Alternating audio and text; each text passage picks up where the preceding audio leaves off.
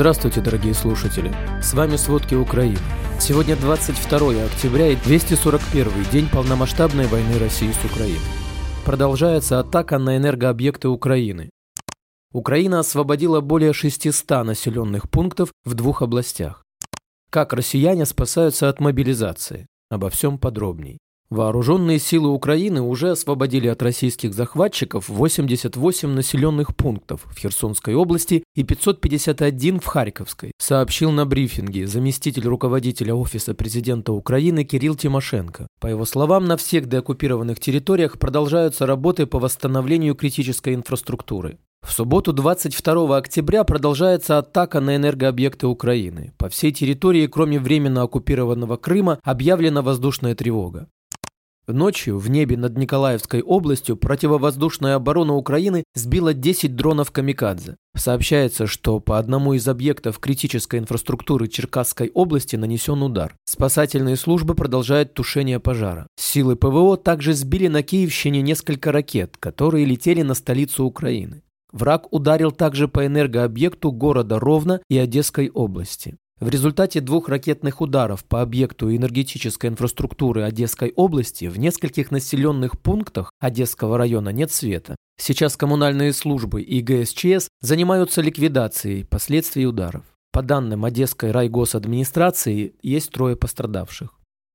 С 10 по 20 октября в результате обстрелов российские оккупационные войска повредили более 400 объектов в 16 регионах Украины. Такую информацию сообщил премьер-министр Украины Денис Шмыгаль. Он добавил, несмотря на то, что удары по энергетической инфраструктуре наносятся больше недели, ситуация остается тяжелой, но контролируемой. Страны-партнеры Украины постоянно оказывают необходимую помощь. Шмыгаль напомнил о предварительных договоренностях с Норвегией и Великобританией о поставках газа, особенно в случае критической потребности зимой. ЕС и Канада также подключаются к помощи. Операторы системы распределения из Бельгии, Польши, Германии, Италии и других стран передают украинскому Укрэнерго генераторы, трансформаторное оборудование, провода, изоляторы для линий электропередач и многое другое. Ночью российские войска накрыли огнем Марганецкую и Никопольскую общины Днепропетровщины. Об этом сообщил председатель Днепропетровской областной военной администрации Валентин Резниченко. В городе повреждены более 20 домов и несколько газопроводов. По данным украинской разведки, российские силы заранее спланировали подрыв дамбы Каховского водохранилища, которое является гидроузлом Каховской ГЭС. Поэтому заминировали ее еще в апреле. Сообщается, что на дамбе установлено два военных тентованных КАМАЗа без водителей. Обе машины полностью загружены ящиками со взрывчаткой. 20 октября президент Владимир Зеленский заявил, что россияне заминировали дамбу и агрегаты Каховской гидроэлектростанции и планируют совершить теракт под чужим флагом. Российские силы вывезли 46 воспитанников Херсонского областного дома ребенка в оккупированный Симферополь. Такую информацию передает председатель Херсонской областной военной администрации Ярослав Янушевич. Это дети в возрасте до 5 лет. Российская сторона называет похищение детей эвакуацией. Кроме того, за несколько дней до незаконного похищения детей их привлекли к съемкам пропагандистских видео о раздаче гуманитарной помощи и праздновании Дня осени в присутствии представителей российских властей. Ранее один из так называемых главарей оккупационной администрации Херсона, Кирилл Стремоусов, заявил о подготовке наступления украинских войск на город. Западные военные чиновники полагают, что украинская армия может освободить Херсон от российских захватчиков уже во второй декаде октября.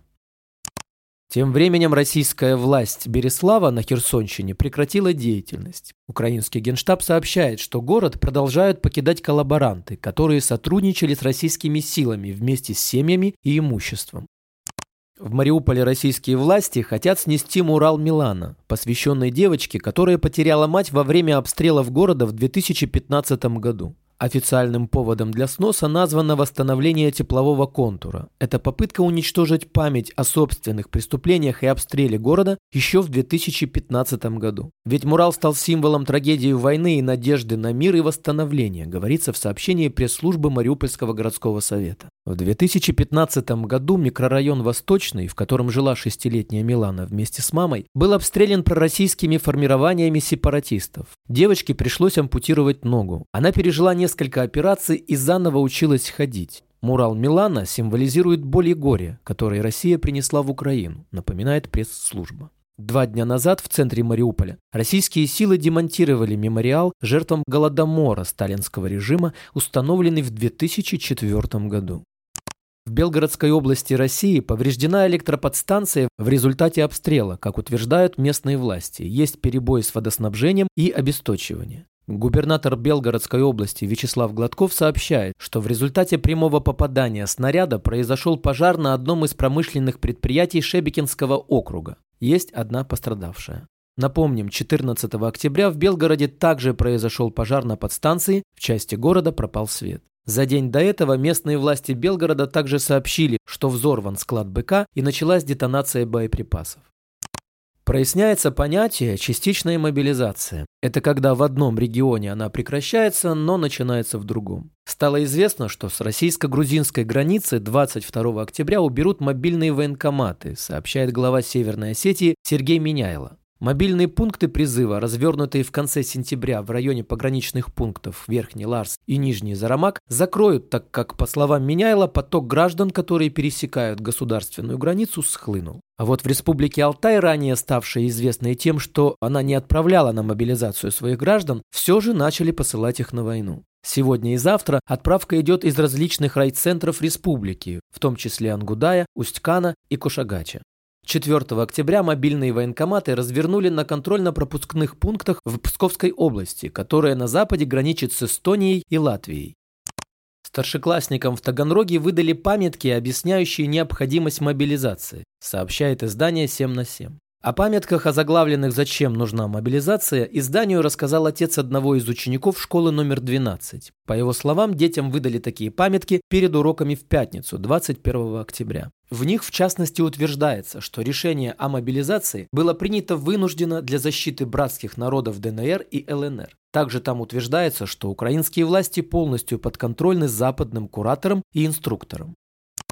А те, кто достиг уже призывного возраста, но выбирает жизнь, различными способами пытается избежать мобилизации. Так, 38-летний гражданин России незаконно пересек границу с Эстонией, переплыв ее на сабборде. Как известно, программист и сотрудник Райфайзенбанка, отвечавший за сопровождение системы МИР, был убит спустя несколько дней после того, как попал на фронт. Впечатлившись подобными перспективами, его коллеги массово покидают Россию. У кого же это не выходит, по примеру предков, уходит в тайгу. Программист Адам Калинин активно выступал против войны. Получил за это штраф и несколько суток ареста. После этого он решил уйти в лес, где живет уже почти месяц. В лесу Адам установил две палатки для работы и отдыха. Работать ему помогают солнечные батареи и антенна, установленная на сосне. В свободное время программист обустраивает свое лесное жилище и заготавливает стройматериалы для этого. Тем временем Россия вербует иностранных наемников для войны в Украине. Об этом сообщает украинский генштаб. По имеющейся информации, в одной из стран Ближнего Востока продолжается вербовка боевиков.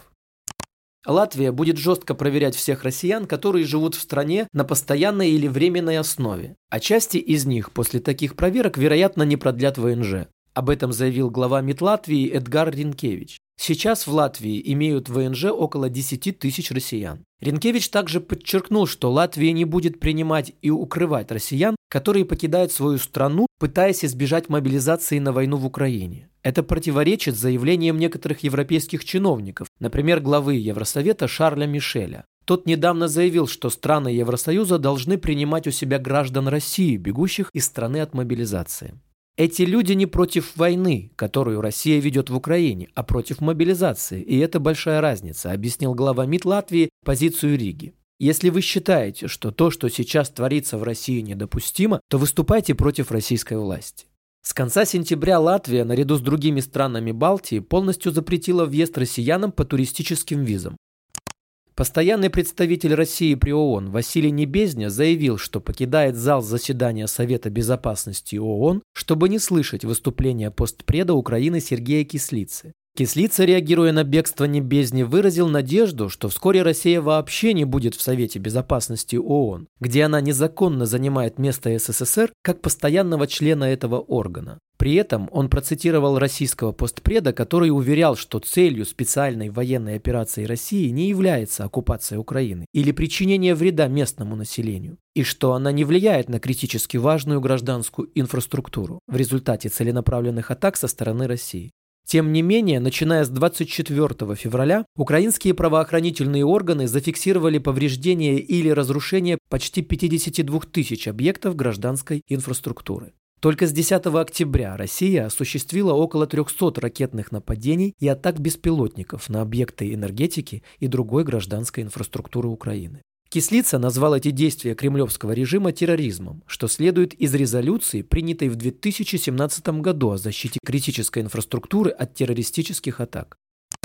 В Министерстве иностранных дел Канады заявили, что осуждают поддержку иранским режимом российских военных преступлений в Украине. Такие действия приводят к гибели мирного населения, угрожают глобальному миру и безопасности и должны быть прекращены. В МИД Украины заявили, что предоставление Ираном оружия России для введения полномасштабной войны делает его соучастником агрессии и военных преступлений на территории Украины. В МИДе Канады заверили, что Иран и Россия будут привлечены к ответственности. Спасибо, это были все главные новости о войне России с Украиной к середине 22 октября. Помните, правда существует, а мы стараемся сделать ее доступной. Если вам нравится то, что мы делаем, пожалуйста, поделитесь этим подкастом с друзьями в России. Также, если вы хотели бы помочь нам делать материалы еще более качественными, пожалуйста, оставляйте фидбэк. Это очень важно для нас и для распространения правдивой информации. До встречи.